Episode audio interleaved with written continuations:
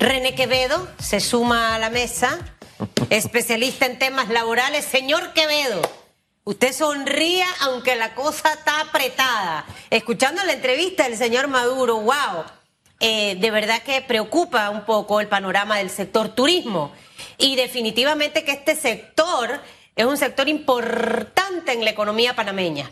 ¿Cómo vamos a crecer si el turismo no lo empezamos ahorita mismo a, a inyectar? ¿Y cómo vamos a seguir aumentando el índice de desempleo producto de esa desatención que está teniendo este sector? Me gustaría arrancar por allí. Eh, 38% de hoteles abiertos, pero no en su totalidad. Eh, no están contratando la misma cantidad de personas. Hay un 62% cerrado. Eso puede aumentar si no hacemos algo ya, porque se están ahogando. Buenos días, señor Quevedo. Buenos días. Eh, muchas gracias por la invitación.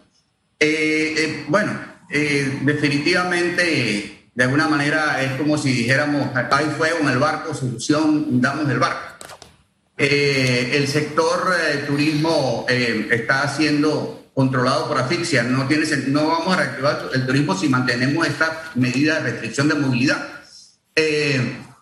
sí, eh, este año va a ser complicado ya, de hecho el desempleo aumentó. Eh, este año la, economía va a crecer, pero fundamentalmente debido a, temas externos, pero el desempleo ya creció, ya por declaraciones de la misma ministra de Trabajo, ya estamos hablando de un 20%. De, existen todavía 83 mil trabajadores en el, en el sector, digamos, hoteles, restaurantes, bares, con contratos suspendidos, o sea que definitivamente... Eh, necesitamos un cambio. El COVID va a arruinar a mucha más gente de la que va a enfermar. La verdadera pandemia está apenas comenzando. El impacto socioeconómico de la pandemia va a ser muy superior al, sanitario. yo creo que es importante que, entendemos, que entendamos que las cuarentenas y toques de queda están arrasando con el empleo y están realmente perjudicando fundamentalmente a trabajadores humildes. Ahora, el entendimiento de esta realidad la tienen los administradores del país en este momento.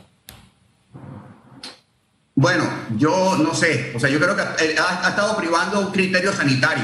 Hasta ahora básicamente eh, la política, eh, todas las medidas económicas han sido sujetas a, una, a, criterios sanitarios, lo cual, insisto, está bien, pero ya llevamos más de un año en esto. Eh, hemos destruido, eh, el, sector privado perdió 327 mil empleos formales, 37% de todos sus empleos formales los perdió el sector privado en un año. Hoy tenemos menos asalariados privados de lo que teníamos en el 2004. Eh, eh, y yo creo que es importante que entendamos que mientras no reactivemos la economía, esto va a tener un impacto directo sobre las finanzas del Estado. Cada dólar de eh, salario privado mm, aporta 23 centavos a las finanzas del Estado vía impuestos sobre la renta, eh, caja de seguro social y seguro educativo. y tenemos un colapso del empleo formal, porque la mayoría de los empleos que se perdieron fueron formales. Entonces, creo que tenemos que, entender la, dimensión, eh, como dije antes, el impacto socioeconómico de la pandemia va a ser muy superior eh, a la, al sanitario. La verdadera pandemia está comenzando ahora. Eh, y yo creo que tenemos que entender que dentro de los criterios que se considera conveniente, no podemos seguir asfixiando la economía ya hemos perdido suficientes empleos, hemos sacrificado 327 mil empleos del sector privado. ¿Cuántos empleos más eh, vamos a tener que sacrificar eh, eh, para mantener este este este estatus, este, control por asfixia? Usted menciona... Fíjese, disculpe, Susan, fíjese que le hice una pregunta y usted me dice, yo, yo no lo sé. Claro que usted no sabe si el gobierno tiene claro esto que está pasando, pero de pronto nos pueden mandar señales, es decir, si hay alguien que tiene sobrepeso, de pronto te dice, oye, tengo que hacer algo con mi peso porque está afectando mi salud, ¿verdad? O ni siquiera te lo dice, usted ve que comienza a hacer cosas y dice, wow, ¿verdad? O de pronto alguien que tiene problemas con el alcohol, con la droga, y dice, usted ve que, que, comienza a cambiar su estilo de vida, usted dice, wow, está consciente de que tenía un problema, ya no está en negación. Entonces uno de pronto por las señales uno se da cuenta de de wow, está consciente de que hay un problema. Entonces tal vez le hice mal la pregunta. ¿El, gobierno está enviando las señales de que tiene conciencia del problema, de la dimensión del problema? No, no, yo creo que, insisto, eh, creo que no se tiene idea de la dimensión socioeconómica de la pandemia. Eh, eh, creo que se tiene, se tiene, se están tomando acciones en base a criterios sanitarios, lo cual está bien, está bien. yo creo que es importante, pero yo creo que definitivamente en un país donde 70% de los empleos son presenciales, o sea, la gente tiene que ir a trabajar, ¿ok? Los, las medidas de cuarentena y toques de queda arrasan con el empleo, tienen un impacto directo. Entonces creo que, eh, y dentro de esto, pues el sector eh, turístico, hoteles, restaurantes, bares, etcétera, eh, ha sido el, el, más afectado. Entonces creo que definitivamente no se están enviando, creo que es hora de balancear esto el impacto sanitario okay, eh, va a ser mucho menor y con, y con, todo respeto, ¿no? porque estamos hablando de vidas humanas. ¿no? No, no, no, quiero sonar como que estoy de alguna manera trivializando la pérdida de vidas humanas, pero eh, las 327 mil familias que se quedaron sin ingresos también son víctimas. Entonces yo creo que tenemos que empezar a, pensar en las víctimas económicas de la pandemia. Y, dentro de esto, pues estamos viendo eh, que yo creo que es hora eh, de, realmente liberar, abrir la economía. Uno, dos, dosificar la narrativa del terror. Cada vez que se habla eh, de que puede haber, eh, pues que si una cepa nueva y, posibles medidas de de, cierre, alguien pierde el trabajo o alguien no se le contrata. No digo que no se hable de esto, pero yo creo que hay que dosificarlo. Entonces, si nosotros habláramos todos los días de la gente que asaltan y matan en la calle, ¿a qué le tendríamos miedo? Entonces yo creo que es hora, dentro de un todo, eh, de comenzar realmente a, a, echar adelante el país. Tenemos que abrir la economía. Insisto, no tiene ningún sentido. Ya hemos destruido suficiente eh, empleo ya, eh, si nosotros no generamos, ya la relación entre la deuda y el Producto Interno Bruto hoy es 70%. A, eh, a, fin de año será 100%, o sea, prácticamente todo lo que debemos, todo lo que producimos lo, lo, debemos. Entonces creo que eh, es importante que dejemos que la, que la economía se active porque de lo contrario vamos a tener que estar dependiendo de deudas y definitivamente eh, eh, se hace inminente el que vamos a tener que hacer algo con los impuestos. Y yo creo que eso sería un suicidio. Así que yo creo que es hora de que tiene que privar el pragmatismo socioeconómico, eh, insisto, sin dejar a un lado, pues definitivamente, pues todos los criterios sanitarios que, venga al caso analizar. Esta mañana usted ha mencionado varias palabras destrucción del empleo, colapso de la economía, el arrastre que llevan los negocios, las víctimas, eh, tanto empresarios como los propios eh, empleados de distintas empresas. El, panorama, no es tan alentador y, definitivamente que siento que aquí, con, este, con esta serie de palabras que usted nos ha mencionado, tenemos que empezar a trabajar sobre un plan. Y usted habla de la activación eh, de, estas propuestas eh, socioeconómicas, hacia dónde deben ir, eh, señor Quevedo, porque el gobierno, si bien es cierto, anunció a inicios de este año una serie de proyectos importantes de inversión.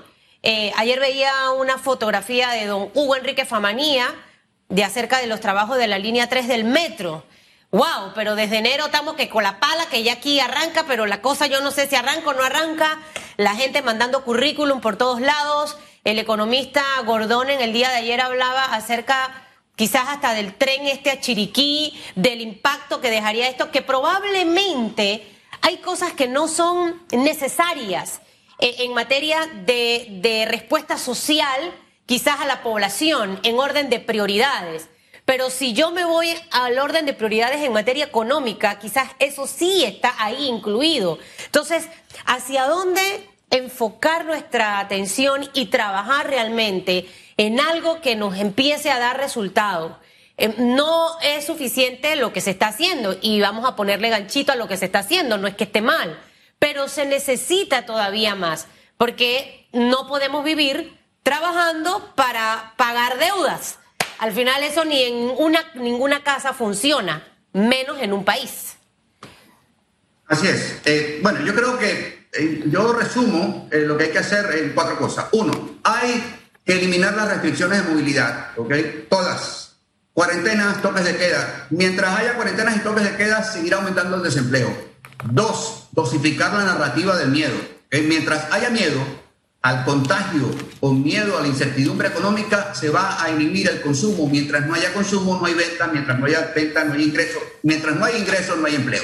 Tres, necesitamos urgentemente inyectar liquidez a la economía, eh, entendiendo de que, el, de que la, el, el, Estado está en una precaria situación financiera, no tiene plata, está sobreendeudado, está teniendo que pedir prestado para pagar planilla y pagar subsidios, eh, de tal manera que eh, la inyección eh, eh, de liquidez a la economía tendrá que venir a través de financiamiento bancario, porque el sector privado está descapitalizado. Cualquier negocio que yo lo tengo un año sin ingreso, yo lo descapitalizo. Entonces, creo que son tres elementos y dentro de esto, dentro de ese marco, creo que, por ejemplo, yo, consideraría una opinión muy personal, eh, yo miraría el, el, el, fondo este de garantía eh, bancaria, eh, yo utilizaría parte de esto y lo pondría a, a, disposición.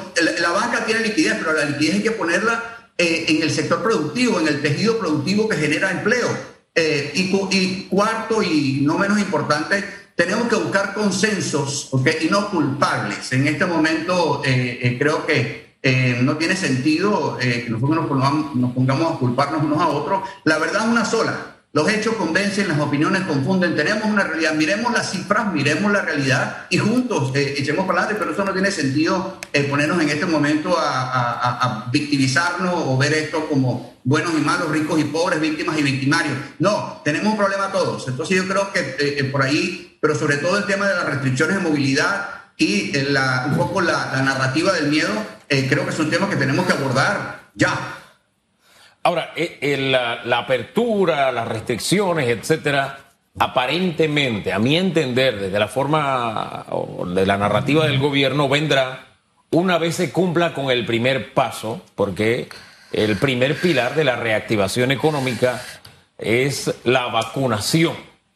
Es la, y, y hemos entrado en un debate de si la vacunación es una medida sanitaria o es una medida económica en fin, hemos entrado en ese tema, pero ¿le parece a usted la ruta correcta? Bueno, nosotros no podemos condicionar la reactivación económica a la vacuna. Insisto, yo creo que todo eso hay que liberarlo, creo que todo el mundo se... Eh, creo que eso hay que abrirlo. Eh, ah, de que va a, favorecer, seguro, seguro que sí. Eh, pero nosotros lo que va a determinar la reactivación económica es la plata en el bolsillo de la gente. Entonces, ¿qué es lo que tenemos que hacer para esto?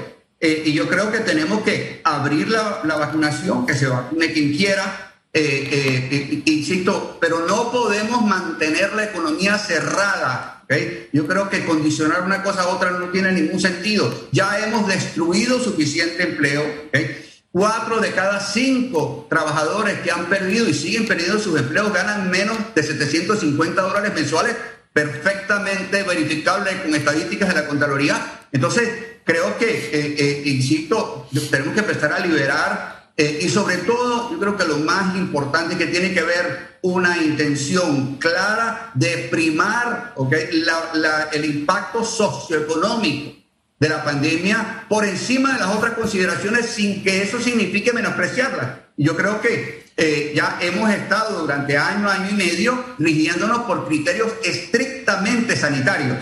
Yo creo que es hora de, cambiar un poco o de alguna manera pragmatizar un poco esa estrategia. Ahora, usted mencionó cuatro aspectos importantes. Restricción de movilidad. En Santiago ahorita mismo hay restricción de movilidad. Los toques de queda están a las 10 de la mañana. Eh, coincido con usted con el tema de dosificar el tema de, del miedo. Yo el fin de semana trabajé como una misma burra. Voy a usar esa palabra, señor Quevedo, gracias a Dios. Eh, y tengo 16 meses de estar trabajando y aparte de estar aquí sentada, limpio las mesas después que la gente se come un raspado. Y yo no me he infectado de COVID porque he guardado las medidas de seguridad y estoy súper expuesta eh, al final, si lo vemos desde ese punto de vista. Así que sí lo podemos hacer, sí lo podemos hacer y la economía que se mueva, que se mueva.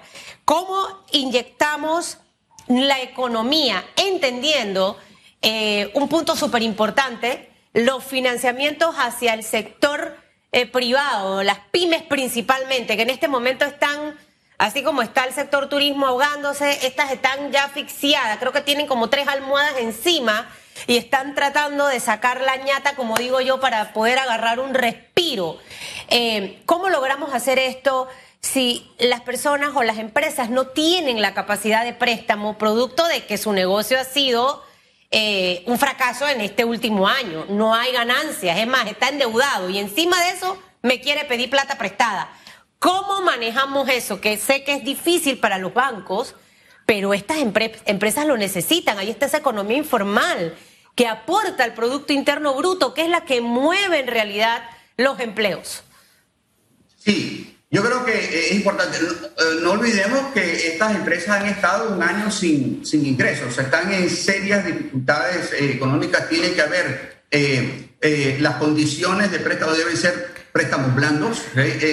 Una cuestión muy importante, se asignó una, una partida de 300 millones de dólares con el BID para las, las, las MIPIMES, se ha cumplido, pero no ha tenido ningún efecto ni ha, ni ha podido impedir que el desempleo aumente. Entonces yo creo que tenemos que entender que eh, tenemos que aumentar eh, la cantidad, que superó 300 millones. Yo pienso que tenemos que por lo menos triplicar esa cifra y flexibilizar las condiciones. Tenemos que asumir riesgo. Eh, se ha hablado de la posibilidad de, de, inclusive, y yo estoy de acuerdo en utilizar parte de ese, de ese eh, eh, ese fondo de garantía, el, mal llamado subsidio bancario, del cual no se ha usado ni un real. Eso es, eso es un fondo de garantía por si acaso prestan y a alguien le va mal. Eh, yo creo que esos son fondos que se pueden utilizar, ponerlos, hacerlos disponibles al sector productivo. se ha hablado de la posibilidad de que el gobierno asuma parte de, digamos, por lo menos parcialmente, ese riesgo, sea lo que sea. Yo creo que, que es importante, pero estamos hablando de empresas,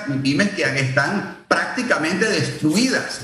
Estamos hablando de, que el empleo está en coma y estas empresas están en terapia intensiva, por ende no pueden ser tratadas como, eh, eh, digamos, empresas normales, digamos, cuando uno pide un préstamo, las condiciones no están dadas.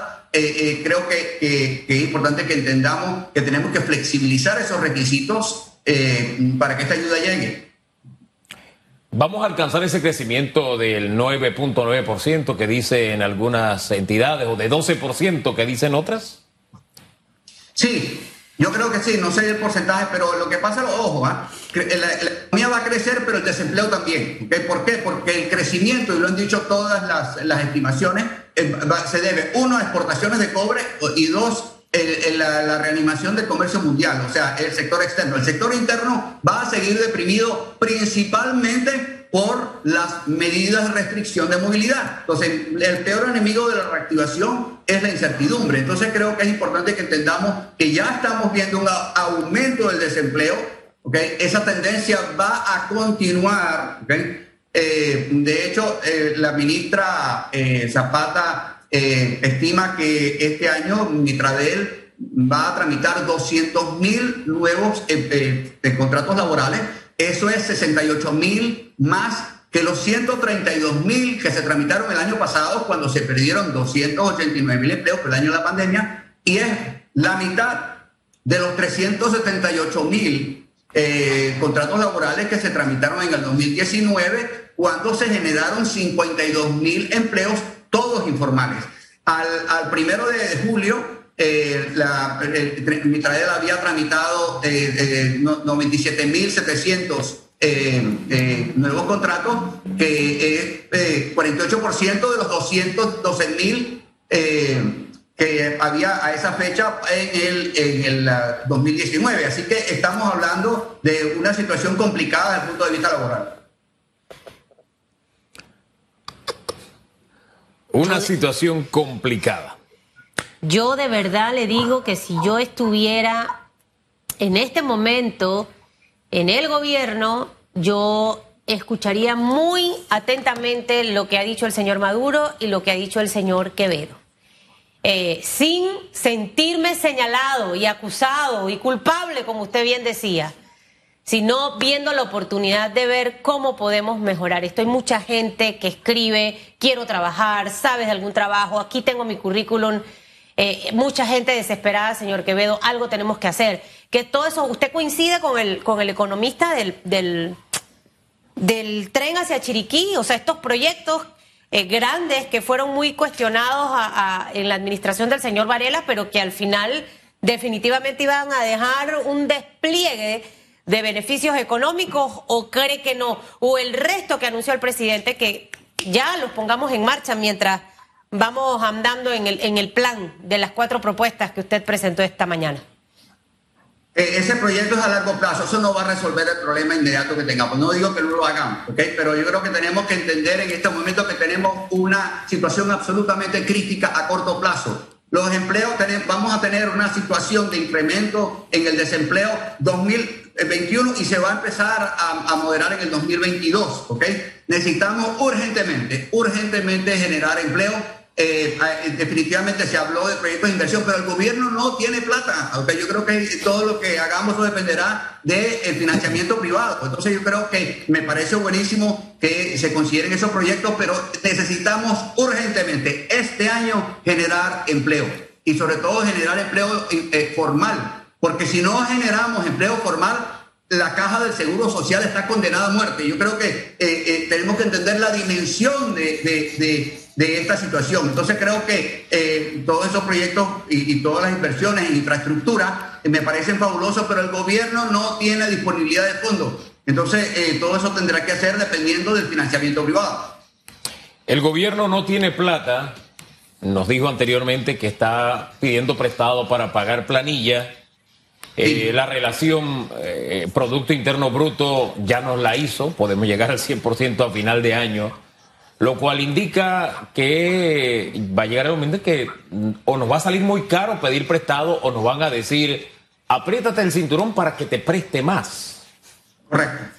Así es, sí. Yo creo que eh, definitivamente hay una, hay una nota del mes de la, del primero de febrero este, eh, que plantea, eh, para ser preciso, la 2021-4493, una, una nota del ministro Alexander al licenciado Julio Linares, donde se infiere que la plantilla estatal pudiera estar alrededor de los 363 mil eh, funcionarios. o sea, hay que rebajar, hay que reducir la planilla estatal eh, definitivamente, y yo, creo que hay que eh, introducir eh, reducciones importantes, hay que racionalizar el gasto público, orientarlo hacia inversión, de tal manera que efectivamente creo que el pedir prestado, creo que todavía estamos, estamos bien, se acaba de emitir una, una emisión de bonos que salió bastante bien, pero definitivamente tarde o temprano estas entidades que prestan van a exigir, creo que hay que reducir el gasto público, reorientarlo eh, y yo creo que tenemos que mirar seriamente la, la, posibilidad, la gran posibilidad de que eh, Panamá pierda el grado de inversión, que sería un desastre.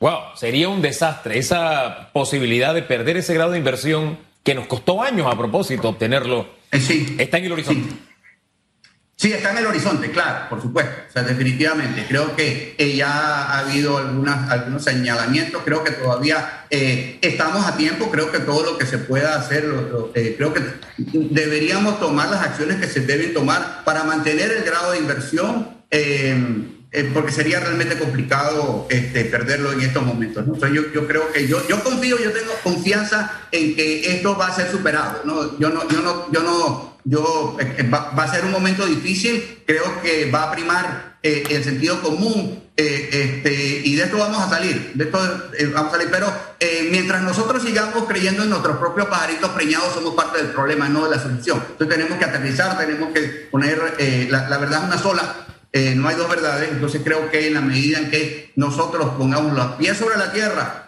este, y, actuemos en base a realidades, no en base solamente a buenas intenciones, creo que vamos a salir de esto pronto. Bueno, por eso es que yo no creo en pajaritos preñados, señor Quevedo. A mí me gustan las cosas como son y que me las digan como son, directo, así. Y ya uno está clarito. Pero si yo me engaño, ahí no voy a poder solucionar nada. Muchísimas gracias, de verdad que eh, sé que preocupa lo que escuchamos esta mañana de nuestros dos entrevistados, pero siempre está la gran oportunidad de empezar a diseñar esa estrategia y no demorar tanto las cosas. O sea, no puede pasar meses y que sigamos hablando de lo mismo. Ya, esta semana hay que empezar a trabajar para ver esos primeros resultados. De eso se trata. Y hay que actuar, no hay a ver qué pasa. No esperemos a ver, no es que la espera nos puede comer el tigre si, no, si seguimos esperando. Gracias, señor Quevedo. Que tenga buen día. Buen día. Gracias por la invitación.